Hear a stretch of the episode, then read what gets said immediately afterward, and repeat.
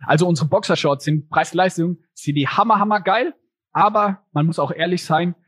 Und da will ich ja auch allen Leuten, die jetzt hier zuhören, Mut machen. Hm. Wir haben das Produkt nicht neu erfunden. Und unsere Wertschöpfung passiert im Marketing und Branding und wie auch immer und nicht über das Produkt. Der Facebook Marketing Talk mit Jin Choi. Dein Interview-Podcast mit inspirierenden Gästen aus der Marketingbranche. Von dem charmanten, inspirierenden Jungunternehmer können wir sicher alle noch was lernen, auch in puncto Leadership. Zu Gast heute bei mir im Facebook Marketing Talk Johannes Kliesch. Ein Ergebnis unserer Umfrage unter euch Hörerinnen im Dezember war, dass ihr euch mehr Stories von eher kleineren Unternehmen und Startups wünscht. Aber nicht nur aus diesem Grund habe ich meinen heutigen Gast eingeladen, sondern vielmehr, weil er mich persönlich beeindruckt mit der Entwicklung seiner Lifestyle-Marke Snox, den cleveren Online-Marketing-Strategien dahinter und wie er und sein Team Brandbuilding durch Social-Media-Plattformen perfektionieren.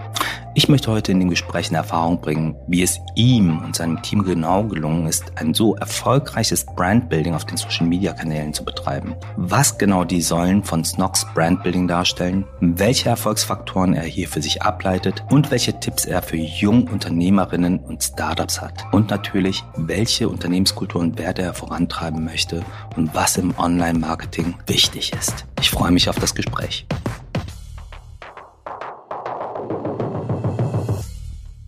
Lieber Johannes, willkommen zum Facebook Marketing Talk. Hallo. Hi, grüß dich. Ach Gott, das ging runter wie Öl. Also vielen, vielen Dank für die ganzen Blumen. Äh, hat mich sehr gefreut. Also ich freue mich hier zu sein. Große Ehre für mich. Facebook auf jeden Fall ein großer Faktor. Darüber werden wir natürlich gleich auch sprechen. Und ich bin einfach dankbar für die Situation. In so einem Podcast ist es ja auch immer so eine Retro-Perspektive dass man zurückblickt, was ist da eigentlich die letzten fünf Jahre passiert und es ist Wahnsinn, ey. Ich lebe meinen Traum, muss ich wirklich sagen. das ist ja schon mal ein enthusiastischer und energetischer Einstieg. Nee, erstmal vielen Dank, Johannes, dass du der Einladung gefolgt bist. Und ja, wie gesagt, aus einer Umfrage heraus haben wir halt einfach äh, von unseren ähm, Zuhörerinnen erfahren, dass äh, die diese unternehmerischen, ähm, jungen unternehmerischen Geschichten besonders interessiert. Und äh, deine Geschichte ist ja wirklich, wirklich ultra jung. 2016 habt ihr, glaube ich, angefangen, du und dein Cousin. Und vielleicht gehst du einfach mal zurück, ähm, äh, weil du bist ja bestimmt nicht irgendwie äh, aufgewacht eines Tages und hast dir gesagt, so ich gehe in Socken, Boxershorts und Shirts oder ähm, erzähl mal ein bisschen. Ja, voll. Also dazu muss man ehrlicherweise sagen, bevor wir Socken, also Snox gegründet haben, haben alle meine Socken und Unterwäsche, glaube ich, meine Mama gekauft. Also das muss man vorweg sagen, wir haben da keinen Fußfetisch oder sind da irgendwie krass obsessed mit dem Produkt. Das muss man so ehrlich aber, sagen. Nee, eine andere Frage drängt sich aber auf, Johannes. Äh, waren die Socken so schlimm von der Mama? Die nee, Auswahl? die waren tatsächlich ganz gut, aber hm. es war eher so, ich habe dann zum ersten Mal mein eigenes Geld verdient als Student und meine Mama hm. hat mir nicht mehr die Socken und Boxershorts gekauft und dann macht man sich irgendwie zum ersten Mal darüber Gedanken. Und so kam im Endeffekt die Idee auf, man muss noch mal einen Schritt vorweg gehen. Felix und ich, Cousins, du hattest es eben mhm. schon gesagt, und wir mhm. beide, wir wollten schon immer was Selbstständiges machen. Und früher war es mal als kleine Kinder eine Gärtnerei und dann später mhm. war es mal, dass er Vollzeit Poker gespielt hat und ich habe eine eigene Trinkspiel-App gemacht. Das war alles ganz gut, aber irgendwie nicht so geil. Also es hat nicht so funktioniert, dass man davon leben könnte. Und dann sind wir auf das Geschäftsmodell Amazon FBA gekommen ist es vielleicht schon einem Konkurrenten von hm. euch, wenn man das so sagen kann. Aber da geht es im Endeffekt darum, dass Amazon die ganze Logistik für dich übernimmt und auch viel Kundenservice. Das fanden wir einfach spannend und dann haben wir uns überlegt, was können wir denn überhaupt auf Amazon verkaufen? Und dann haben wir gemerkt, weil ich zu der Zeit sehr gutes Geld als junger Student verdient hatte mit so Sneaker kaufen und verkaufen, also Sneaker Reselling, hm. so teure Sneaker für ein paar tausend Euro, habe ich gemerkt, die Leute geben zwar super viel Geld für Sneaker aus, hm. aber Socken kaufen sie irgendwie nur bei Primark, H&M und sage ich mal im sehr günstigen Bereich. Und da ist unsere Idee so entstanden, dass wir geile Produkte zu einer super geilen Qualität auf Amazon verkaufen. Und das war so die Geburtsstunde damals im August 2016 von Snops. Wie habt ihr dann äh, angefangen mit der Planung? Ihr hattet die Idee, äh, zwar geboren. Ihr hattet, äh, glaube ich, relativ schnell auch so, so eine Art äh, Slogan und ein Motto, You Focus on Purpose, We Focus on Your Basics. Ja. ja das trifft ja ganz gut. Ähm, erzähl mal über die Einstiegsschritte und äh, wo waren Hurdles, wo waren Concerns oder habt ihr einfach losgelegt? Man muss schon sagen, wir haben einfach losgelegt. Wir waren super blauäugig und naiv. ey, wir waren zwei junge Kerle, äh, gerade im Studium. Ähm, wir haben dann uns überlegt, wo kriegen wir überhaupt die Socken her? Das haben wir dann über Alibaba gemacht. Alibaba für viele wahrscheinlich auch ein Begriff, aber im Endeffekt eine B2B-Plattform, wo man Hersteller findet. Da haben wir ganz blauäugig Socken, also Socks im Englischen eingegeben und haben dann fünf, sechs Proben bestellt. Und von diesen fünf, sechs Proben haben wir dann die besten genommen. Und einfach, wir haben mit 4000 Euro die Firma gestartet und unsere erste Bestellung war dann für zweieinhalbtausend Euro und einfach losgelegt. Und als die Produkte hier ankamen, ich sag's dir, die waren so scheiße, die waren so schlecht. Es war richtig, richtig, boah, das war ein dummes Gefühl. So, du bist voller Euphorie und hast Bock jetzt irgendwie die Welt für dich persönlich zu verändern und dann kommen deine Produkte an und dann sind die einfach von der Qualität nicht gut. Und das da war kommt so. die Realität in die Quere, das Ja. äh, Thema Sourcing, ja. Boah, das war ganz schwierig. Aber ihr seid hands-on rangegangen, aber das finde ich ja super. So, und dann hattet ihr diese, ja, diese mindere Qualität. Äh, was, was war dann eure Reaktion? Wie seid ihr dann damit umgegangen? Habt ihr es weiter vorangetrieben? Und welchen Weg hat dann das Sourcing bei euch, ja, und äh, die Produktion äh, dann wirklich eingeschlagen? Wo seid ihr jetzt? Tja, äh, anfangs war es natürlich, du machst dir dann Gedanken, du willst nicht mit einem schlechten Produkt starten, aber wir hatten keine Wahl. Also von 4000 Euro, zweieinhalb für die erste Order, was wollen wir machen? So, unsere Eltern haben nicht dran geglaubt, die hätten uns kein Geld da, dafür gegeben. Also wir haben die Produkte verkauft und zum Glück hat es auch gut funktioniert. Aber bis heute ist für uns die Produktqualität wichtiger denn je. Also auch mit Nachhaltigkeit und all möglichen Qualitätssicherungen. Also ich sag immer, man kann, sorry für die Ausdrucksweise, aber man kann aus Scheiße kein Gold machen. Das Produkt an sich ist schon enorm, Hm. enorm wichtig. Und das gebe ich jetzt auch jedem Gründer so mit. Am Anfang, du wirst nicht die Überqualität haben oder so perfekt. Du musst einfach mal machen, aber einen gewissen Qualitätsstandard ist einfach unerlässlich. Und daher fokussieren wir uns da inzwischen auch viel stärker als früher noch sehr stark drauf. Hm, hm, hm. Habt ihr bestimmte Lieferanten oder habt ihr eine eigene Produktionsstraße aufgebaut? Wie funktioniert das heutzutage? tatsächlich eigene Produktion ist sehr, sehr unüblich. Selbst die Mhm. ganz großen Adidas, Nike etc. sind im Socken- und Boxershorts-Bereich ist viel so Lizenzgeschäft. Bei uns, Mhm. wir haben so, ich würde mal sagen, zehn Produzenten, mit denen wir immer zusammenarbeiten, sowohl in China als auch in der Türkei, einfach um so ein bisschen das Risiko zu diversifizieren, weil hätten wir jetzt nur einen Produzenten, wären wir natürlich krass von dem abhängig. Und wir sind zwar inzwischen sehr groß und das ist auch gut Mhm. da, deswegen kriegen wir sage ich mal, die Sachen auch gut produziert, aber manchmal kommt dann halt ein riesengroßer Auftrag von einem Aldi oder Lidl und dann wirst du mal nach hinten geschoben und da musst du dann einfach flexibel sein und auch auf andere Hm. ab- ausweichen können. Hm. Du Johannes, nochmal zurück äh, halt äh, in dieser Aufbauphase und ich glaube, das ist etwas, was für viele ganz spannend ist. Also ihr habt irgendwie mit äh, knapp 4000 ähm, Euro quasi äh, das Unternehmen, euer Startup, ja, begonnen und seid vermutlich dann organisch ähm, ja einfach äh, größer geworden. Erzähl mal, wie war das? Ich glaube, das ist für die Zuhörerinnen super spannend. Ähm, was war geplant? Was war eher hands-on? Was war äh, random? Ja, und was waren eure Key Learnings? Wie habt ihr das nach vorne getrieben? Ja, absolut. Also von Anfang an muss man sagen, war für uns Performance Marketing ein absolut wichtiger Hebel. Also wir haben die Produkte online gestellt und oft denkt man, okay, jetzt geht's direkt durch die Decke. In der ersten Hm. Woche, ich weiß noch, wir haben es unserer Freunde, Familie gesagt, aber wir hatten irgendwie 50 Packungen verkauft. So, das waren 1000 Euro Umsatz. Das war in Ordnung, aber wir haben schnell gemerkt, davon waren irgendwie 80 Prozent Freunde und Familie. Da, da werden wir jetzt nicht groß werden. Einfach nur, dass wir alle unsere Freunde anhauen. Also Hm. haben wir uns direkt Gedanken gemacht, wie können wir denn wachsen? Und zu diesem Zeitpunkt haben wir dann zum ersten Mal anfangen und das habe ich damals gemacht. Felix hat den ganzen Einkauf gemacht und ich das ganze Marketing. Und Mhm. ich habe dann angefangen, auf Amazon Werbung zu schalten. Und das hat wirklich vom Tag eins brutal gut funktioniert. Also zu Retail der Zeit. Media. Wie bitte? Retail Media. Ja, Wahnsinn. Ja. Also das Ja. hat so gut funktioniert. Und da, weil du gerade gefragt hast, wie hat sich das angefühlt? Hm. Es hat sich angefühlt wie eine Goldgräberstimmung. Also als junger Kerl, ihr müsst euch vorstellen, ich war ein Student, ich habe 600 Euro im Monat verdient.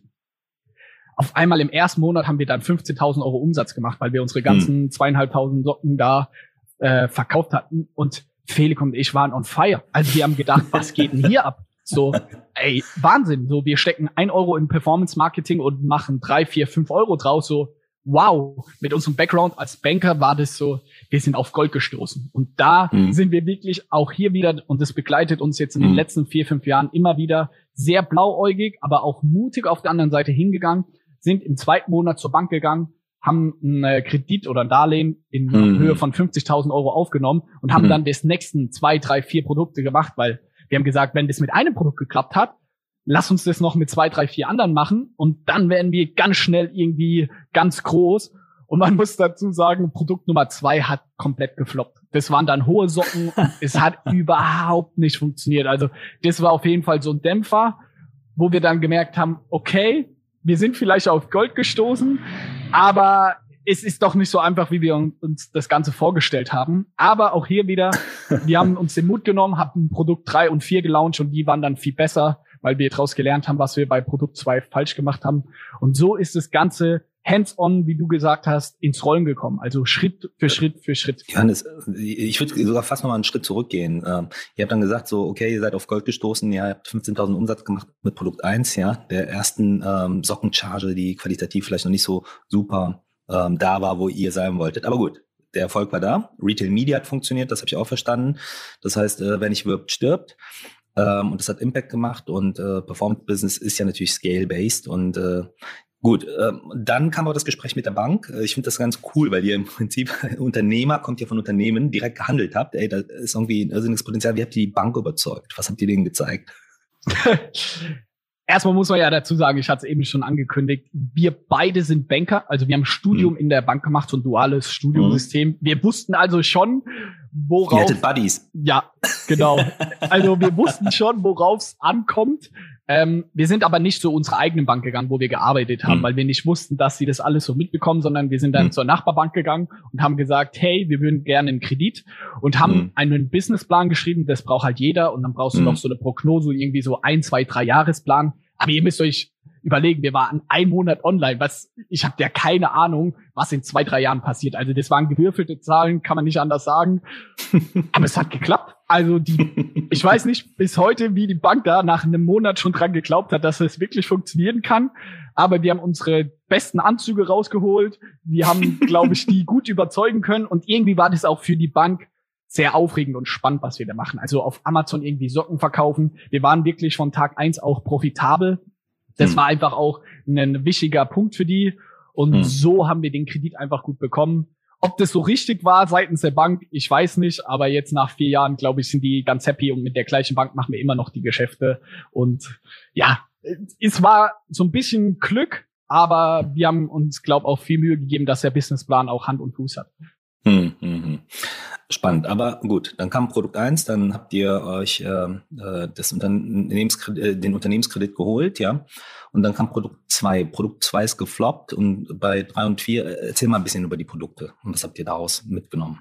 Genau, unser erstes Produkt waren oder sind immer noch unsere unsichtbaren Sneakersocken, also so Füßlinge, die man quasi in Sneakern gar nicht sieht. Und hm. das war halt ein Produkt, ähm, das hatte klare USPs, also wir hatten ein größeres hm. Gelpad als andere, also der Socken, das Produkt an sich war irgendwie schon einen Schritt weiter gedacht. Und das, mhm. wir sind ja im August online gegangen mhm. und August, September, Oktober funktioniert es noch, aber sobald die ersten richtig kalten Tage kommen, Natürlich. kauft ja keiner die Socken mehr. Also haben wir gedacht, mhm. wir bringen hohe Socken raus. haben wir auch gemacht. Aber da hohe Socken, sind wir mal ehrlich, kannst du nicht weiterentwickeln. Also was machst du bei einer hohen Socke jetzt krass anders als andere? Zum damaligen mhm. Zeitpunkt war Nachhaltigkeit auch noch nicht ein Thema. Also wir haben mhm. dann versucht, ein bisschen die Komposition zu ändern, vorne, dass nicht so viele Löcher reinkommen. Aber wir haben mhm. gemerkt, so die hohen Socken, die verkaufen wir einfach nicht so. Also weil wir mhm. nicht die Argumente hatten, um dann auch in dem äh, Retail Media da irgendwie zu überzeugen mit Argumenten und zu mhm. sagen, hey, kauf unsere Socken. Und das hat echt gefloppt. Und da haben wir uns so ein bisschen durch den Winter gekämpft, weil unser Hauptprodukt, unser erstes Produkt hat halt nicht funktioniert. Und dann mhm. für den Frühling hatten wir nicht nur diese unsichtbaren Sneakersocken, sondern ganz normale Knöchelsocken noch. Also ähm, die so bis zum Knöchel gehen. Und als es dann wieder die ersten warmen Sonnenstrahlen gab, also jetzt ziemlich genau mhm. vor vier Jahren, dann hat's super, super gut funktioniert. Und dann haben wir auch Mut gesammelt und haben irgendwann auch im Laufe des Jahres unsere Boxershorts rausgebracht. Und diese Boxershorts sind bis heute unser Hauptprodukt. Also viele nehmen uns ja als Sockenfirma und Unternehmen wahr, aber tatsächlich 60 Prozent vom Umsatz machen wir tatsächlich mit Unterhosen. Und äh, das war auf jeden Fall ein ganz großer und wichtiger Step, dass wir aus dieser kleinen Sockenbubble dann rausgekommen sind in Richtung Boxershorts. Äh, ich finde es eine saukoole Story, Johannes. das freut mich. wie, wie, wie hands-on du über die ganzen Themen auch erzählst, weil ich glaube, viele Jungunternehmer überlegen ja so, was ist die one big idea, mit dem ich, äh, mit der ich äh, unternehmerisch starten kann, ja. Und äh, das Gute liegt manchmal so, äh, so nah, ja. Absolut. Das finde ich irgendwie so spannend, dass ihr da einfach so reingegangen seid und eine faszinierende äh, Story entwickelt. Aber sag mal, äh, bei den Boxershorts, also ich verstehe das jetzt mit den hohen Socken, das, da hattet ihr keinen eindeutigen USP. Was, äh, die, der Boxershorts-Markt, würde ich sagen, halt äh, kaufmännisch betrachtet, ist ja auch ein gesättigter Markt. Ja, was war denn da der, die Passform, die, die Farben? was habt ihr da gemacht? Genau. Man muss so Big Picture, wir bei Snox, wir entwickeln die Produkte immer einen kleinen Schritt weiter, aber alle unsere Produkte haben wir keine Revolution oder keine Patente oder irgendwas drauf. Das will ich vorweg sagen. Und unsere hm. größte Wertschöpfung passiert im Branding, Marketing und Performance Marketing. Also, dass wir die Sachen besser verkaufen können als andere und nicht unsere Differenzierung geschieht leider nicht über das Produkt, weil wir nicht so viel machen können. Aber hm. zurück zu deiner Frage bei den Boxershorts. Die haben beispielsweise keinen kratzenden Zettel hinten. Viele kennen das bei Boxershorts. Manche haben so einen Zettel, der kratzt dann die ganze Zeit. Die Hosenbeine Johannes, das Problem realisiere ich jetzt erst, wo du es mir sagst. Der kratzende Zettel. sehr, sehr gut. Äh, äh, erzähl weiter, Entschuldigung. Alles gut. Ähm, wir haben längeres Hosenbein, haben wir. Inzwischen sind wir 100% nachhaltig, also 95% Bio-Baumwolle haben wir, recyceltes Plastik haben wir drin. Wir verschicken komplett plastikfrei, aber auch das ist alles ähm, ein kompletter Prozess, ähm, den wir durchlaufen haben. Also unsere Boxershorts sind Preis-Leistung, sind die hammer, hammer geil. Aber man muss auch ehrlich sein, und da will ich ja auch allen Leuten, die jetzt hier zuhören, Mut machen. Hm. Wir haben das Produkt nicht neu erfunden.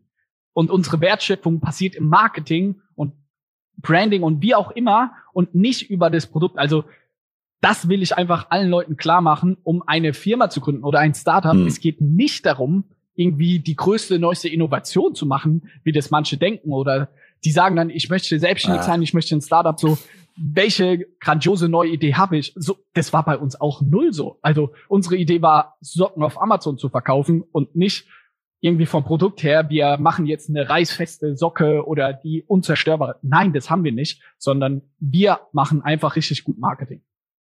Johannes, ich finde deine Story mega fresh und ich glaube, das ist auch eher inspirierend und motivierend, äh, bevor du in irgendwie aufwendiges Produktdesign gehst und äh, tatsächlich über diese Features nachdenkst. Äh, Power of Marketing. Ja, und Power of Commerce, muss man ja sagen.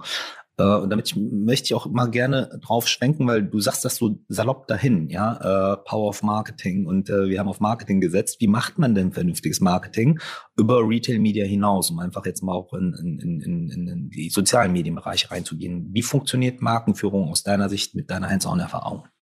Ja, ich kann da vielleicht noch mal die Perspektive ähm, wie das bei uns einfach hands-on gelaufen ist. Wir haben die ersten zwei Jahre, wie du gesagt hast, Retail Media gemacht bei Amazon und das haben wir gemeistert. Und dann haben wir gesagt, wie können wir über den Horizont heraus noch wachsen? Wie können wir die Marke Snox irgendwie größer machen? Weil nur innerhalb von Amazon Kosmos äh, zu leben ist irgendwie für eine Marke, ich sag mal ein bisschen, bisschen wie im Gefängnis, ein bisschen Und wir sind auch beim Facebook Marketing Podcast. Ja, deswegen sind wir dann geswitcht und haben im Januar 2019 haben wir gestartet mit unserem eigenen äh, Online-Store. Äh, mit Shopify haben wir das Ganze ganz easy aufgesetzt und haben dann intensiv angefangen, über Social Media, allem voran Facebook Ads, also bis heute mhm. macht es ungefähr 60 Prozent vom Umsatz aus, haben wir uns in das Thema Facebook Ads einfach extrem reingefuchst. Also da haben wir gemerkt schon nach wenigen Tagen und auch Wochen, wie grandios euer Ad-Produkt ist, was jeder aufgebaut hat. Also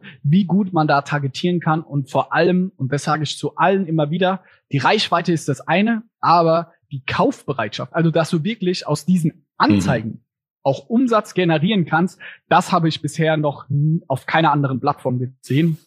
Und ja, da, ja. da fällt mir nur ein, wenn Werbung zum Business wird. Ja, ich musste das jetzt mal kurz rein. Ja, ist aber so.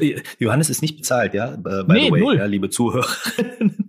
Nee, aber ohne Facebook oder Facebook Ads vor allem würde hm. es Nox in der Form nicht geben. Wir wären dann immer noch irgendwie in unserem Amazon-Kosmos, aber unseren Online-Shop, und mit dem haben wir letztes Jahr auch mehrere hm. Millionen Umsatz gemacht, hätten wir hm. niemals geschafft ohne Facebook Ads. Und das kann ich mit, auch wenn ich nicht hier wäre, kann ich das mit ruhigem Gewissen sagen. Facebook Ads ist für mich der beste Channel aktuell, um sein Startup irgendwie oder E-Commerce voranzubringen. Mhm. Also wir merken mhm. zum Beispiel, wir machen auch Google. Ich möchte hier über gar keine anderen mhm. ablässern, aber du hast mhm. einfach nicht das Volumen in Google und vor allem auch nicht die Profitabilität, wie das jetzt bei Facebook. Und deswegen ist das für uns absolut Nummer eins Treiber für den eigenen Online-Shop. Äh, Johannes, ich lade dich gerne wieder ein. Also nein, nein. Gut, sag mal, aber jetzt mal einen Schritt zurück. Ich finde das ja super, dass es äh, für euch so erfolgreich funktioniert, ganz ernsthaft ähm, du, du formulierst das oder beschreibst das alles wirklich so lässig dahin gedroppt. Ja, wow, haben wir ist viel Arbeit. Shop mit Shopify gemacht. Ja, genau, darauf wollte ich hinaus. Sag mal, äh, Shopify, wie seid ihr ähm, da rangegangen? Habt ihr euch da, hattet ihr schon ein Team? Habt, äh, haben Felix und du das in, in äh, Nachtarbeit zusammen gehämmert? Äh, geh mal ein bisschen detaillierter rein, so dass ähm, die Zuhörerinnen äh, noch ein besseres Gefühl dafür bekommen, ja, äh, was wichtig ist und wie man das Ganze halt äh, approachen kann. Absolut. Also man muss dazu sagen, wir hatten erst einen eigenen Online-Shop. Ich glaube, wie das viele machen, mit einer Agentur zusammen. Die haben dann gesagt, wir machen das über Magento. Gehört ja hm. inzwischen hm. zu Adobe. Also eher so ein System für Firmen, die mehrere hundert oder wenn nicht sogar tausend Artikel online haben. Und für uns als junges Startup war das Horror. Also mit Magento hat es überhaupt hm. nicht funktioniert. Und dann, genau wie du es eben genannt hast, in der Nacht- und Nebelaktion, ich weiß noch genau, 2018 über Weihnachten äh, waren Felix und ich bei unserer Familie zu Weihnachten.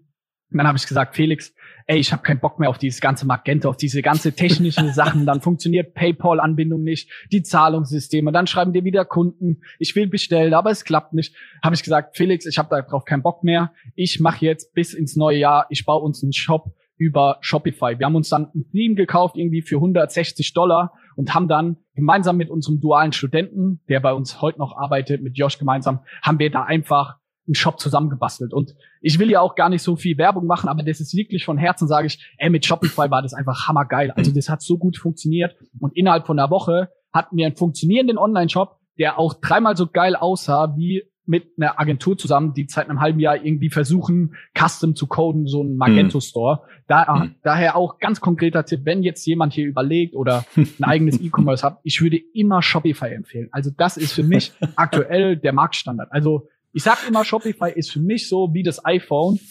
Klar ist es vielleicht nicht das günstigste, aber es funktioniert einfach. Und genau so war das für uns der Durchbruch, dass wir auf Shopify umgestiegen sind und dann konnten wir auch zum ersten Mal so richtig Facebook-Ads schalten, weil es bringt nichts, irgendwie Ads zu schalten, hm. wenn dein Shop nicht gescheit funktioniert und auch das Tracking nicht. nicht gescheit etc. Hm. Was waren da Key Learnings? Äh, Mobile Optimization, Zero Friction Journey, ja, ähm, die Experience da optimieren. Äh, ja, bei uns ist es tatsächlich, ich sag immer, zu allen unserem Team sage ich immer, hm. unsere Produkte liegen, in der Metapher gesprochen, an der Kasse. Der Kunde, hm. der nimmt die einfach mal so mit. Daher muss es hm. für den Kunden auch so einfach wie möglich sein, bei uns zu bestellen. Hm. Key Learnings waren dann, dass man die richtigen Zahlungsanbieter anbietet. So hm. PayPal muss drin sein, Amazon Pay, Klarna, Rechnungskauf. All diese hm. Themen sind sehr, sehr wichtig, aber auch, dass man nicht mit zu vielen Pop-ups arbeitet. Also wenn ich manchmal jetzt auf eine hm. Facebook-Ad klicke und mir dann immer äh, berufsbedingt irgendwelche anderen Shops angucke, dann ist es wie auf so einem Marktschreierbasar. Ich komme auf die Website, dann kommt da der Banner, da das rein, hm. kauf noch hm. das Bundle und das. Das machen wir gar nicht, also sehr, sehr wenig hm. Pop-ups und wir wollen den Leuten nichts groß aufschwätzen, sondern ganz simpel, ganz einfach, okay, ich will Boxershorts und dann musst du innerhalb von einer Minute, zwei, muss der Checkout passiert sein und fertig. Und das merken wir, ist es in unserem Geschäftsmodell Umso hm. schneller der Kunde auschecken kann und das bekommt, was er will, umso besser ist es. Und so sind wir bis heute in unserem Shopify unterwegs. Wir haben schöne Bilder und es sieht natürlich auch alles hm. hoffentlich sexy aus, aber wir versuchen hm. es vor allem für den Kunden so einfach wie möglich zu machen. Finde ich super klar, wie du das beschreibst und äh, den Checkout da ganz schön ausgecheckt bei euch, ja. ähm, entschuldigt das Wortspiel. Das ist super. So habe ich noch nie drüber nachgedacht. Ausgecheckter Checkout, ja. Johannes, ähm, bei dir klingt das alles äh, immer so lässig gedroppt. Deshalb muss ich schon wieder irgendwie mal ein bisschen zurückschalten, ja. Ähm, Performance Business, ähm, Key Learnings aus, aus der Warte heraus. Äh, was waren da erste Schritte? Wo seid ihr heute? Wie macht ihr das? Wie skaliert ihr? Wie geht ihr mit Daten um? Geh mal ein bisschen tiefer rein, außer dass ihr das einfach so echt ausgecheckt und klar macht. Ja, ähm, natürlich ist es in so einem Podcast Also ich bin hier ganz ehrlich zu euch, Leute, das will ich mhm. vorweg sagen. Und es ist natürlich alles viel schwieriger, als sich das jetzt anhört. Also wir waren, hatten natürlich auch riesengroße Herausforderungen, als wir unseren Shop irgendwie aufgesetzt haben. Und das war nicht mal eben in ein, zwei, drei Stunden fertig. Das will ich mhm. schon mal dazu sagen. Im Performance Marketing haben wir dann auch Learning by Doing gemacht. Und das zieht sich durch diese ganze Snox-Geschichte in den letzten vier, fünf Jahren durch. Also wir haben die mhm. ersten. Ads aufgesetzt, auf jeden Fall erstmal, erster Schritt ist wichtig, dass man auch Conversion Ads macht. Ich sage immer zu allen Leuten, es ist sehr wichtig bei Facebook Ads mit dem Algorithmus und mit Facebook zu arbeiten und nicht gegen hm. den. Also versucht auf Kauf zu optimieren. Das ist erstmal sau, sau wichtig und versucht ihn nicht zu überlisten und Linkklicks versuchen oder irgendwas, sondern der Algorithmus selber weiß genau, wenn ihr auf Kauf auf Kauf optimiert, dann findet er für euch auch Käufer. Das ist Nummer eins, was man absolut machen muss. Den Pixel installieren auf der Webseite, das ist, glaube ich, auch für jeden klar oder das muss man unbedingt machen. Und der Pixel muss vor allem auch funktionieren. Mhm. Das ist auch so, wenn ich mit anderen Startups irgendwie zusammenarbeite oder die mich frage, ist das erste, dass ich mal, da gibt's eine Chrome-Extension, irgendwie den Facebook Pixel Helper, erstmal guck, funktioniert denn euer Pixel richtig? Weil wenn der nicht funktioniert, dann äh, funktionieren im Endeffekt auch die Facebook-Ads nicht. Und dann haben wir wirklich angefangen, ich gehe immer, wir gehen immer von hm. Produkt zu Produkt. Also wir machen mal eine Kampagne für ein Produkt, ganz vereinfacht gesagt für unsere Sneakersocken und versuchen hm. dann für diese Sneakersocken mal Creatives auszusetzen. Also sowohl Fotos als auch Videos versuchen wir in beide Richtungen, versuchen den Kunden zu überzeugen. Ganz hm. wichtig hm. hier, das ist bis heute unser Key Learning und es entwickelt sich immer mehr dahin, ein Open Targeting zu machen. Also Open Targeting bedeutet, den Algorithmus gar nicht groß eingrenzen. Also lustigerweise, ich natürlich, ich habe jetzt viele Kumpels im Umfeld, hm. die da jetzt auch damit anfangen. Und dann hm. gehe ich immer in deren Ad-Account rein und dann stellen sie so die Zielgruppen ein. In der hm. irgendwie von 18 bis 25 sind interessiert an Kaffee und fahren gern Fahrrad. Dann ist irgendwie die Zielgruppe 10.000 Leute groß. Und dann sage ich so, Leute, lasst das. Macht einfach ein Open Targeting, vielleicht noch männlich oder weiblich, zum Beispiel bei uns im Boxershorts, die können halt nur Männer anziehen. Aber da machen wir wirklich eine Zielgruppe hm. Männer von 18 bis 65 plus, fertig, Open Targeting und lassen den Algorithmus entscheiden, wer dafür am besten geeignet ist. Und unser ganzer Fokus bis heute hm. und mehr denn je ist vor allem in dem Creative. Bedeutet, und ich glaube, hm. das ist ja auch euer Ziel als Facebook, ihr wollt, dass dass wir als Marketer und Leute, die den ganzen mhm. Facebook Ad Manager bedienen, dass wir uns gar nicht um die Zielgruppen kümmern und die ganze Struktur, sondern dass unsere ganze, keine Ahnung, unsere ganzen Gedanken dahin gehen, dass das Creative am besten ist. Weil dann ist auch die Nutzererfahrung, also der User auf der Plattform, ist am allergeilsten, wenn er halt ansprechende, schöne Videos etc. sieht. Und das machen wir bis heute. Und mehr denn je, wirklich, da wiederhole ich mich, wir machen Open Targeting, also wirklich sehr offene Kampagnen. Wir testen aber ganz viel auf Creative-Ebene. Also funktionieren Fotos besser, mit welcher Message, also funktionieren hm. zum Beispiel bei unseren Sneakersocken, die rutschen nicht, aber sie schneiden auch nicht ein. Und dann gucken wir, welches dieser zwei Argumente funktioniert denn für den Kunden am besten. Und das sind die Hebel, wann eine Kampagne funktioniert oder nicht. Und es ist nicht der Hebel, die Zielgruppen zu ändern oder da ständig was rumzudrehen, dann wirst du keinen Erfolg haben. Konzentrier du dich als junges Startup oder als Facebook-Marketer immer drauf, was ist die Message von meinem Creative und wie sieht das Creative aus? Und da sollte man seine ganze Hirnkapazität reinstecken. Ich finde dich unheimlich klar aufgestellt, ja, auch deine Strategie und dein Vorgehen. Das äh, äh, kann ich nur unterschreiben, sprichst mir aus dem, voll aus dem Munde. Ähm, Johannes, ähm, aber das war ein langer Weg dahin. Was waren Key Learnings, äh, speziell im Bereich der Kreation? Absolut. Äh, ich sag immer, es heißt Social Media. Bedeutet mhm. im zweiten Schritt Social, es ist sozial. Menschen verkaufen an Menschen. Daher muss es so mhm. persönlich sein, wie es irgendwie geht. Wir haben hier auch viel rumgetestet. Wir haben mit irgendwie mal einer Produktionsfirma zusammengearbeitet, die dann irgendwie Equipment von hunderttausende Euros mitgebracht haben und wir haben dann ganz aufwendig was gedreht etc. Das hat hm. nicht funktioniert. Daher, hm, hm, was bei uns, ich kann ja immer hm. nur für uns sprechen und auch für ein paar Ad-Accounts, die ich auch so Zugriff habe, funktioniert fast am besten das, was sehr persönlich ist. Also konkret, 80 Prozent unserer Ads, die wir Videos sind, drehen wir wirklich mit dem Handy und nicht krass aufwendig mit riesengroßen Equipment oder sonst was, weil das einfach Social Media ist. Das ist natürlich. Und super Beispiel finde ich immer, wenn du deine Instagram Stories anschaust und dann kommt nach vier, fünf Mal Stories angucken, kommt halt irgendwann eine Werbeanzeige. Der User, wenn das jetzt krass produziert ist, der merkt sofort unterbewusst, das ist eine Werbung, ich wisch weiter. Weil du hast ja hm. irgendwie gerade von irgendwelchen Influencern oder deinen Freunden dir Stories angeguckt, die sind nicht hm. krass produziert sondern deine Werbung muss sich da nahtlos irgendwie einreihen in den Content deiner Freunde, der Influencer, die du dir anschaust. Daher ist unser Fokus bis heute und auch hier wieder mehr denn je, dass es sehr nativ ist. Also sehr persönlich sollten die Ads immer sein und hm. von der Message sollte das den User auch immer persönlich abholen. Ich habe es vorhin gesagt. Gene, hm. kennst du das, dass du einen kratzenden Zettel in der Boxershorts hast? Dann denkst du drüber nach, so noch nie drüber nachgedacht, aber ja, es nervt.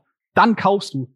Das ist das Wichtige, diese persönliche Message, das, was dich bewegt, dann bist du abgeholt und dann kaufst du. Und ich sage eben nicht zu dir, ja, die ultra slimmen Boxershorts mit dem und dem Material. das holt dich persönlich nicht ab, weil du bist kein Textilexperte, ich weiß es nicht, aber das wird dich nicht so interessieren, sondern es interessiert dich, was sind deine Probleme, was ist dein Painpunkt, was interessiert dich bei einer Boxershorts persönlich und da musst du dran gehen.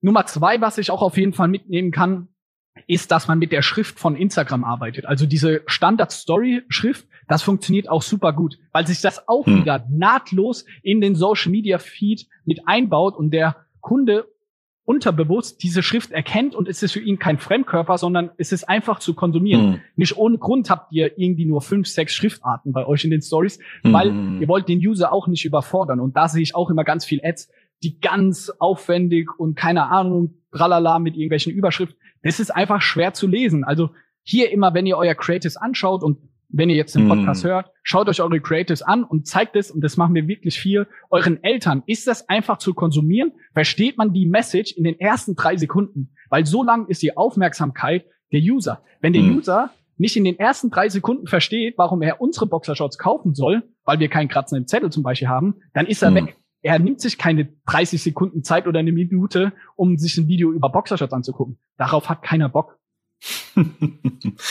das ist ähm, ähm, super erfrischend, wie du das erzählst. Und auch äh, der 3-Sekunden-Pitch ist natürlich bei, bei der Art und Weise, wie unsere ähm, Plattformen genutzt werden, ein ganz, ganz äh, essentieller Punkt. Äh, also ist ja eine Attention Economy gewesen, äh, geworden. Und ähm, finde ich auch super, dass ihr da so fokussiert ähm, drauf arbeitet und auch das bestätigt. Äh, ich würde gerne nochmal zum Thema Video versus Static. Was sind, was sind da eure Erfahrungen? Funktionieren Fotos besser oder Shortform-Videos ähm, für äh, Markenbotschaften? Zum einen, weil ihr betreibt ja auch Marketing und nicht nur Performance-Business ähm, und zum anderen auch für Performance-Business. Wie sind eure Erfahrungswerte da? Natürlich ist es in der heutigen Zeit, Video ist wichtiger denn je. Also jeder konsumiert viel lieber Videos. Was wir aber schon merken, und da diskutieren wir oft intern, ist es halt viel weniger Aufwand, eine Grafik zu bauen oder ein Bild zu bauen. Das hast du irgendwie innerhalb von 10, 15, 20 Minuten gemacht. Aber ein hm. Video dauert meistens mehrere Stunden. Daher ist es bei uns schon ein gesunder Mix zwischen Videos und Fotos, allein wegen den internen Ressourcen, weil wir einfach nicht jede Woche, sage ich mal, 20 neue Videos drehen können. Vom hm. Mix her würde ich so etwa sagen, nahezu 50-50 ist es bei uns zwischen Bild und Video. Die Bilder mhm. wechseln wir dann öfter aus, weil Bilder sieht man schneller quasi satt als User. So mhm. das zweite, dritte Mal das gleiche Bild zu sehen ist langweilig. Das Video geht dann schon. Ähm, aber wir können halt nicht nur Videos machen. Und gerade im Loyalty-Bereich, also Bestandskunden, dort sehen wir, dass Bilder einfach sehr gut funktionieren. Den müssen wir gar nicht mehr diese krasse Markenbotschaft näher bringen oder in Form eines Videos mhm. alles erklären. Da reicht zumindest mal, hey, unsere Boxershorts gibt's irgendwie nicht nur in Schwarz, sondern jetzt auch in Grün, Rot, Blau und wie auch immer. Also gerade in diesen Bestandskundenpflege, da sehen wir einfach, arbeiten wir enorm viel einfach mit Bildern, ähm, weil wir hier auch schneller und flexibler sind. Hm. Das ist aber eine spannende Beobachtung, eine spannende Erfahrung, die du teilst, dass halt dann speziell für Neukundenakquisitionen Reichweitensteigerung, äh, Video da halt doch eine tragende Rolle spielt. Ähm, Finde ich super. Ähm, Sag mal, von den 50 Mitarbeitern, ihr habt ja, also Felix und du, ihr habt ja zusammen begonnen und dann ging es ja ratzfatz. Ähm, kannst du äh, den Zuhörern mal erklären, welche Funktionen ähm, auf, also wie viele Leute auf welchen Funktionen bei euch im Kern arbeiten? Wo habt ihr investiert? Was war wichtig? Genau, also grundlegende Teilung ist im Endeffekt, Felix macht die ganze, vereinfacht gesagt, er kümmert sich darum, dass alle Produkte hierher kommen und sobald hm. sie in Deutschland sind, übergibt er quasi die Verantwortung an mich und ich gucke, hm. dass wir die Sachen verkaufen. Also gro hm. die Einteilung. Wir haben hm. erstmal haben wir drei Leute in der Produktentwicklung, also die jetzt, hm. wenn ich zu ihnen komme, wir wollen jetzt Damenunterwäsche kam zum Beispiel jetzt neu hm. raus. Die entwickeln hm. dann dieses Produkt über sechs Monate, gucken die, dass ein Produkt irgendwie erstmal zustande kommt. Dann haben wir ein, zwei Leute noch in der Lagerbestandsplanung, also die dann konkret mit dem Produzenten auch sprechen, wie viel Menge bestellen wir, wie kommen die nach Deutschland etc. Dann haben wir ungefähr so zehn Leute bei uns im eigenen Lager, wobei wir das eigene Lager jetzt ähm, zum 31.3. auflösen, weil wir auch hier gemerkt haben, hm. wir müssen uns auf unsere Kernprozesse konzentrieren. Und Kernprozess ist bei uns Marketing etc. Hm. und eben nicht die Logistik. Da gibt es hm. bessere Partner, die das einfach viel kosteneffizienter machen können als wir. Hm. Also Logistik. Und dann fängt, fangen im Endeffekt meine Bereiche an. Also hm. Marketing, so Performance Marketing haben wir drei Leute für so Facebook Ads. Hm. Dann haben wir hm. vier, fünf Leute im, in der Creative Erstellung, wobei hier zwei ähm, Videos konzentriert hm. sind und drei Leute so Fotos, Grafiken etc. Hm. Dann haben wir noch zwei Leute, die den Online-Shop managen, also die ganzen bestandsfähigen Produkte. Hm. Ähm, genau, dann für unser ganzes Amazon- und Marktplatzgeschäft. Dann haben wir dort noch so vier, fünf Leute. Also es wird dann schon sehr fragmentiert und die einzelnen Abteilungen sind oftmals ein, zwei, drei Mann-Abteilungen, hm. weil wir ja jetzt erst so an die kritische Masse, äh, Masse kommen an Mitarbeitern, mhm. wo es jetzt auch die erste Führungsebene wirklich gibt und wirklich mhm. auch Führungskräfte, die dann ein ganzes Team verantworten. Dann haben wir natürlich noch Personal, Controlling, mhm. Buchhaltung, also all solche auch Ein-Mann-Positionen. also wir merken schon, wir werden da zu einem äh, richtigen Unternehmen und auch Kundenservice braucht man. Also viel, viel verteilt und Influencer-Marketing. Also ist ein bunter Haufen und ein Mix aus vielen einzelnen Personen. Und ohne die ganzen Leute wäre dieser Erfolg auch niemals möglich gewesen. So. Man mhm. ist, ich als Gründer, ich bin, sage ich immer, unser Außenminister und ich spreche jetzt auch mit dir und spreche irgendwie mhm. auch mit anderen Leuten und natürlich werden wir als Gründer da auf so einem Pedalstone gestellt und toll, was mhm. ihr geschafft habt. Mhm. Ey, aber ganz ehrlich, die ersten ein, zwei Jahre waren wir der treibende Kraft. Aber Stand heute, ich bin eine Person von 50 und mhm. die anderen 49, nur weil die so Gas geben, kann ich hier auch in einem Podcast sein, weil der Laden auch ohne mich funktioniert und das will mhm. ich auch einfach klar machen. Es geht nicht mehr, wenn man in der Größe ist, um die Gründer, sondern vor allem auch um die Operations, dass die funktionieren und die anderen Leute machen die Arbeit und dafür bin ich sehr dankbar. Und ohne dieses grandiose Team hätten wir diesen Erfolg von Snox nie, nie, niemals möglich gemacht.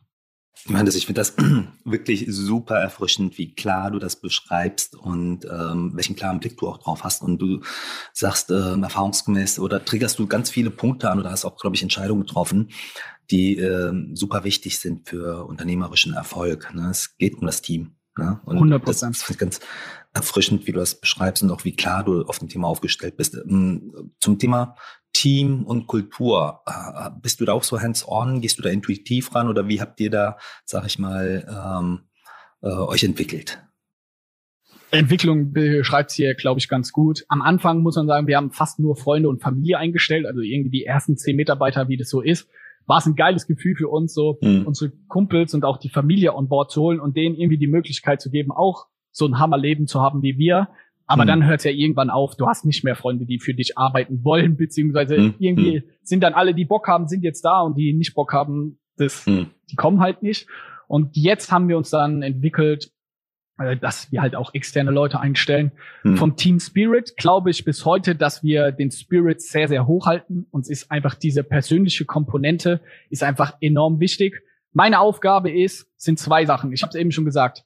Hm. Außenminister sein, nach hm. außen zu sprechen, irgendwie die hm. Kommunikation hochzuhalten mit äh, außenstehenden Parteien.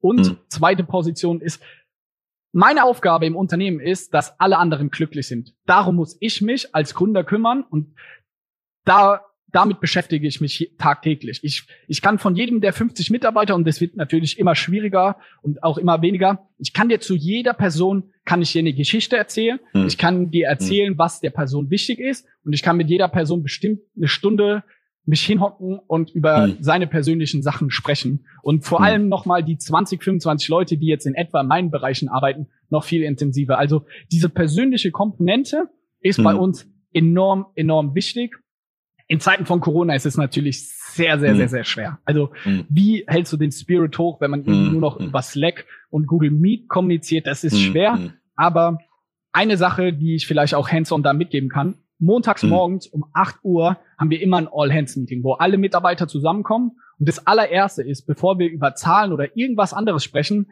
geht es bei uns immer um das Goldstück der Woche. Also jeder Einzelne erzählt, was war seine coole Sache letzte Woche, was ihn sehr gefreut hat. Und da geht es vor allem um private Sachen und gar nicht so, hey, ich habe das oder das in der Arbeit geleistet, sondern einfach, hey, ich war am Wochenende wandern mit meinem Freund und es hat einfach Spaß gemacht. Und so, ich glaube, das ist zum Beispiel ein Instrument, das bei uns einfach enorm gut funktioniert, dieses Zusammensein. Und natürlich, das Meeting geht inzwischen 30 Minuten, hören wir nur anderen mhm. zu, wie sie irgendwelche Goldstücke erzählen.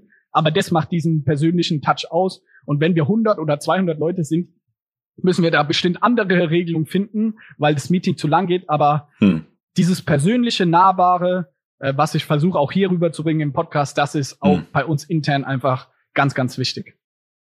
So cool, Johannes. Es macht unheimlich Spaß, dir zuzuhören, weil ich das so klar strukturiert finde und äh, ja, so hands-on und äh, wirklich auch vielen Dank für deine Offenheit. Ich glaube, da sind ganz, ganz viele äh, Themen dabei, äh, Insights dabei, die wirklich ähm, den Zuhörern helfen können ähm, sehr actionable. Ähm, ich könnte ewig mit dir reden, wir müssten aber noch so, so ein paar Themen durchfahren ähm, und, und, und, die würde ich gerne mit dir, oder da hätte ich gerne deine Meinung zu. Und, ähm, damit wir hier, äh, sag ich mal, nicht den ganzen Tag quatschen. was, ich gerne tun würde. Nee, ähm, das ganze Thema Instagram und äh, die Markenbildung auf Instagram. Ihr habt 70.000 Follower auf äh, Snox. Das ist ähm, äh, schon eine beachtliche Zahl. Was ist da wichtig? Was, wie, wie kommt man da hin und was sind eure Schritte jetzt, um das noch größer zu machen?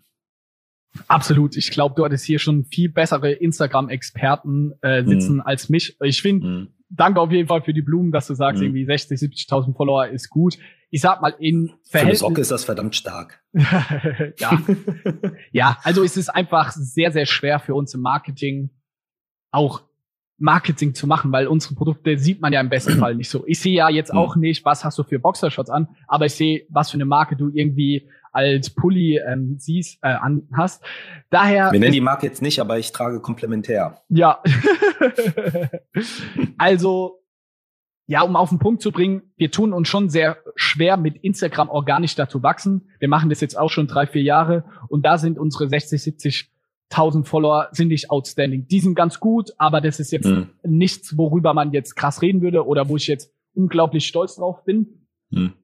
Was bei uns im gesamten Marketing auch hier wieder am besten funktioniert und das sind auch so unsere Core Values, ist einfach Persönlichkeit und nahbar sein. Und daher haben wir solche Formate, dass ich als Gründer einmal die Woche auch erzähle, was ist mein Highlight der Woche und Nummer, mhm. und das zweite Format ist zum Beispiel, äh, dass ich eine lustige Geschichte aus der Snox Vergangenheit erzähle. Also, um die Leute so mitzunehmen auf die Reise. Also unsere Headline oder was wir versuchen, ist den User mitzunehmen.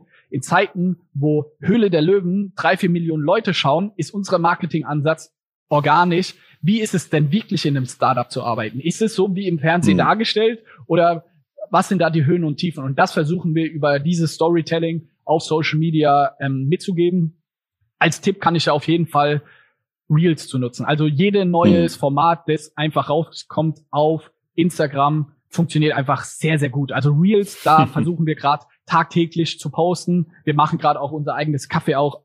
Und da machen wir auch jeden Tag Reels. Also da sehen wir, wenn Reel gut funktioniert, dann an dem Tag kriegen wir auch enorm viele Follower und plus natürlich Influence Marketing. Also das sind die zwei Hebel, die für uns am besten funktionieren und wo wir jetzt durch die neue Vollzeitperson auch versuchen, im Jahr, dieses Jahr auf jeden Fall die 100k zu knacken.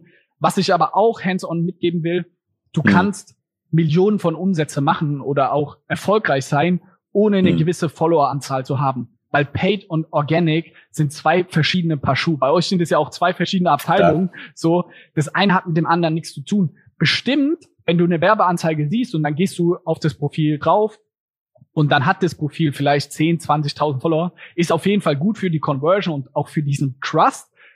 Aber wenn du geiles Performance-Marketing machst, kannst du trotzdem irgendwie erfolgreich sein, auch wenn dein organischer Social-Media-Kanal klein ist. Daher, da will ich einfach Mut machen und dass man dann nicht äh, vorwegschreckt, weil die Instagram-Follower als reine Zahl wird viel zu stark romantisiert und auch als viel zu wichtige Währung in der heutigen Zeit genommen. Ähm, da habe ich so viele Beispiele aus irgendwie bekannten Kreisen, hm. die auch super, super erfolgreich sind und haben halt nur 10.000 Follower. Und es ist dann auch so. Ich, ich, ich stimme dir komplett zu. Am Ende des Tages ist natürlich auch eine strategische Frage, wie halt ähm, du tatsächlich damit umgehst. Und äh, eine Community hat auch ihre Power, aber das ist auch ein, eine unserer Themen, dass wir sagen halt, sag mal, wie hängt das eigentlich zusammen? Ja, wenn du halt tatsächlich so eine Community äh, etabliert hast, ähm, welche inkrementelle Businesswirkung hat das tatsächlich auf, auf deine Markenwahrnehmung oder auf äh, am Ende des Tages den Abverkauf? Ne? Äh, da haben wir ein interessantes Forschungsprojekt, das wir dieses Jahr äh, auf dem Da Weg bin ich gespannt. Werden. Da bist du gespannt und falls das irgendwie vom Setup passt, äh, lade ich dich auch zum Forschungsprojekt ein. Super. Genauso zu einem anderen Forschungsprojekt, an dem wir arbeiten, halt auch tatsächlich im Performance-Business. Ähm, das ist auch ein strapazierter älterer Begriff, Brandformance. Ja, also äh, ne, wie, wie weit treibt Marke dann halt auch den tatsächlichen Abverkauf im Performance-Business. Und da vergleichen wir jetzt im Moment halt auch mit verschiedensten Partnern im Markt, ähm, wie Video für Performance Business funktioniert. Ne? Genau Zeit auf dieses Thema oder die Fragestellung Brandformance. Und äh, Johannes, da lade ich dich kurzhand einfach auch mal mit dazu Hammer. ein. Ich bin dabei. Studie teilzunehmen, ja. Das macht gerade so viel Spaß mit dir. Und wir haben schon Indikationen, also Video schafft tatsächlich Increments. Ne? Ähm, ist natürlich ein bisschen aufwendiger, aber in die Richtung geht es schon ganz, ganz, ganz klar. Das wird eine unserer wichtigsten Kernbotschaften auch dieses Jahr werden, weil Commerce umso entscheidender wird. Ja, wir haben den Lockdown und jeder muss auf Abverkauf zielen und äh, auch da ist Video, äh, das wissen wir schon, äh, sehr wichtig. Ne? Du, du hast das ja auch heute in dem Podcast auch geteilt. Ne? Ähm, gut, äh, ich habe noch so, so, ein paar äh, Fragen zum Ende des Podcasts, äh, die ich dir gerne noch mal so als, als, als Abschluss stellen würde. Ähm, was waren deine größten Manager- oder Marketing-Fails und was hast du daraus gelernt? Äh, zu sehr manchmal auf Zahlen zu schauen. Hm. Ich glaube, in der Menschen verkaufen an Menschen und auch hier zu zahlentrieben zu sein und manchmal zu short-term zu denken, also immer nur hm. kurzfristig auf die Zahlen und die irgendwie zu optimieren. Das ist sicherlich in vielen Bereichen ist es der richtige Weg, aber wir verkaufen an Menschen und hier die 49 anderen Leute im Unternehmen, das sind auch Menschen. Daher ist dieses Thema Empathie, Mitarbeiterführung, das ist the big picture und das ist der Driver und nicht, ob jetzt eine, eine CTR oder irgendwelche KPIs fünf oder zehn Prozent höher oder niedriger sind. So, das mhm. ist für mich auf jeden Fall so einer der Key Learnings in den letzten sechs bis zwölf Monaten, weil ich aus einer Vergangenheit komme, aus einem Bankwesen und dann auch mhm. die ersten zwei, drei, vier Jahre bei Snox haben wir immer nur Performance-Marketing gemacht und irgendwie immer nur den ROAS optimiert und besser. Hm. Und am Ende des Tages, und das macht ihr ja auch in eurer Studie, ist halt die Brand entscheidend und auch die hm. Message hm. etc. Also viel, es geht dann viel mehr um Soft-Faktoren und nicht nur um diese, ja, das Optimieren der fünften Nachkommastelle. Das ist auf jeden Fall ein krasses Learning für mich. Cool. Welche Eigenschaft von dir macht dich besonders erfolgreich? Ich glaube genau in dem Zusammenhang die Empathie, ja. meine Ehrlichkeit und Empathie, ähm, dass jeder im Unternehmen kann zu mir kommen und ich höre mir immer alles an und äh, ich glaube, ich habe da immer auch ein offenes Ohr, weil ich saß vor vier Jahren noch genau auf der anderen Seite des Schreibtisches und hm. dass ich dadurch auch Felix genauso, dass wir so bodenständig geblieben sind und ja, da immer uns mit reinversetzen und gemeinsam eine Lösung finden, ich glaube, das macht uns irgendwie erfolgreich und eben nicht nur immer auf die Zahlen zu schauen, sondern ey, wir wollen das Ganze machen und dabei auch ganz wichtig ein geiles Team aufbauen und unserem Umfeld positiv bewirken und nicht so die anderen klein machen, nur dass wir die Größten sind. Hm. Nächste Frage. Welche Lösung auf unseren Plattformen hat dein Business am meisten beeinflusst? Welches Feature, welches Produkt, welche Solution ist am wichtigsten für dich? natürlich im gesamten Facebook Ads etc. Das ist einfach mhm. auf Conversion-Ebene ist das Wahnsinn. Wir haben schon so viel anderes getestet. Das ist wirklich Hammer. Und ich würde sagen, in den letzten zwölf Monaten die äh, Veränderung eurer Algorithmen, dass sie so gut geworden sind, dass sie besser mhm. denn je genau selber herausfinden, also dass wir gar kein Targeting mehr machen müssen, sondern dass wir so broad reingehen können. Das merken wir gerade, dass wir mit einem Ad-Buyer, also einer, der die Kampagnen einstellt, mhm. können wir Millionen an, äh, hm. keine Ahnung, Umsätzen machen, ohne hm. da jetzt ein riesengroßes Team aus 15 Leuten zu haben, weil jede Zielgruppe anders bespielt werden muss. Also diese, man kann das immer schwer messen, aber wir sehen das hm. in unseren Zahlen, dass wir immer weniger einstellen müssen bei immer größer werdendem Volumen. Das ist für mich so der Faktor, weil natürlich könnte ich jetzt sagen, irgendwie Instagram Story, aber wenn ich mir jetzt unsere Conversions anschaue, also worüber kommen hm. am meisten Umsätze, ist es komplett unterschiedlich, weil euer hm. Algorithmus hm. ist so smart, der weiß genau, welches Creative funktioniert irgendwie auf welchem Placement am besten und dass ihr das hm. so gut hinbekommt, wie keine andere Snapchat, TikTok oder wer auch immer, hm. Das ist für mich der Gamechanger, warum wir bis heute so ein großer Fan davon sind. Super. Die äh, letzte Frage für den heutigen Podcast. Du hast eine Stunde mit Mark Zuckerberg. Welche Themen würdest du mit ihm besprechen?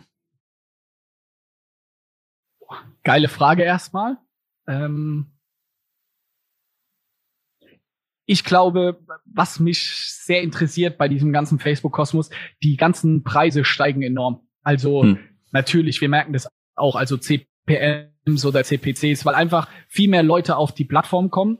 Und da wird mich hm. einfach sehr stark einfach für unser eigenes Business ähm, interessieren, was aus Mark Zuckerbergs Sicht dagegen ankämpft. Also wird es einfach mhm. in ein, zwei Jahren dann sein, dass, oder Instagram Shopping wird ja bestimmt im Laufe des Jahres irgendwann mal kommen, dass man dann auch direkt mhm. ähm, da auschecken kann. Ist es irgendwie die Verringerung der Friction, also dass es für den Nutzer noch einfacher ist, dass ich als Marke bereit bin, auch mehr zu zahlen, aber die mhm. Conversion Rate ist höher. Ob das the way to go ist oder wie die ganze Veränderung dieser, man hat immer weniger Attention für einen Nutzer, um den zu überzeugen, so da die Zahlen zu sehen. Also wie, das würde mich, glaube ich, sehr interessieren, auch wenn es politische Themen, glaube ich, auch super spannend mhm. wären, für, mit ihm darüber sich auszutauschen. Mhm. Aber da bin ich selber auch kein Profi drin. Das schaue ich mir dann lieber an, wenn er mit anderen Politikern drüber spricht. Aber einfach für uns als Business, ja, wie sich da Facebook in den nächsten Jahren verändern wird aus seiner Perspektive.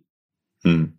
Lieber Johannes, äh, wirklich ein super Gespräch. Danke für deine Offenheit und dass du wirklich so hands-on auch hier äh, sachdienliche und praktische Hinweise gibst. Ich fand das, äh, wie wir das bei äh, Facebook intern bezeichnen würden, sehr actionable und sehr transparent. Wirklich ganz klasse. Ne? Ähm, zu den Metastudien, ja, äh, machen wir noch auf jeden Fall definitiv äh, ein Follow-up. Und ich bedanke mich wirklich äh, sehr für das offene und tolle Gespräch.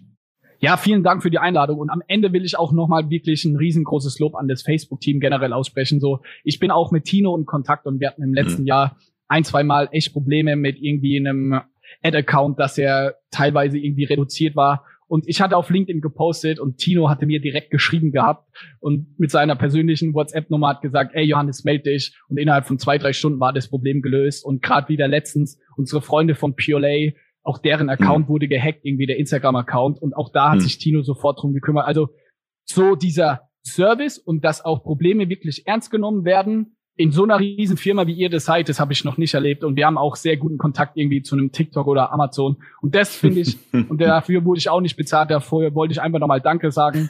Ich weiß, dass Facebook uns da immer hilft und unterstützt, falls irgendwie Sand im Getriebe ist. Und ja, dafür vielen Dank und natürlich auch danke für die Einladung. Danke dir. Ja, ein ganz, ganz, ganz tolles Gespräch mit Johannes. Ähm, bei Lob, Kritik, Anregungen oder Rückfragen zu diesem Podcast könnt ihr natürlich wie immer per E-Mail schreiben an das Facebook Update at fb.com und das ist alles in einem Wort, ja, das Facebook Update at fb.com. Wir freuen uns auch jederzeit über Bewertungen des Podcasts, zum Beispiel bei iTunes und natürlich, ja, wenn ihr ähm, das nächste Mal wieder reinhört. Vielen Dank fürs Zuhören und alles Gute.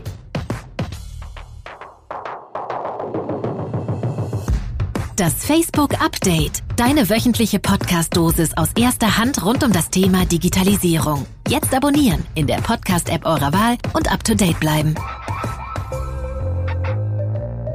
Dieser Podcast wird produziert von Podstars bei OMR.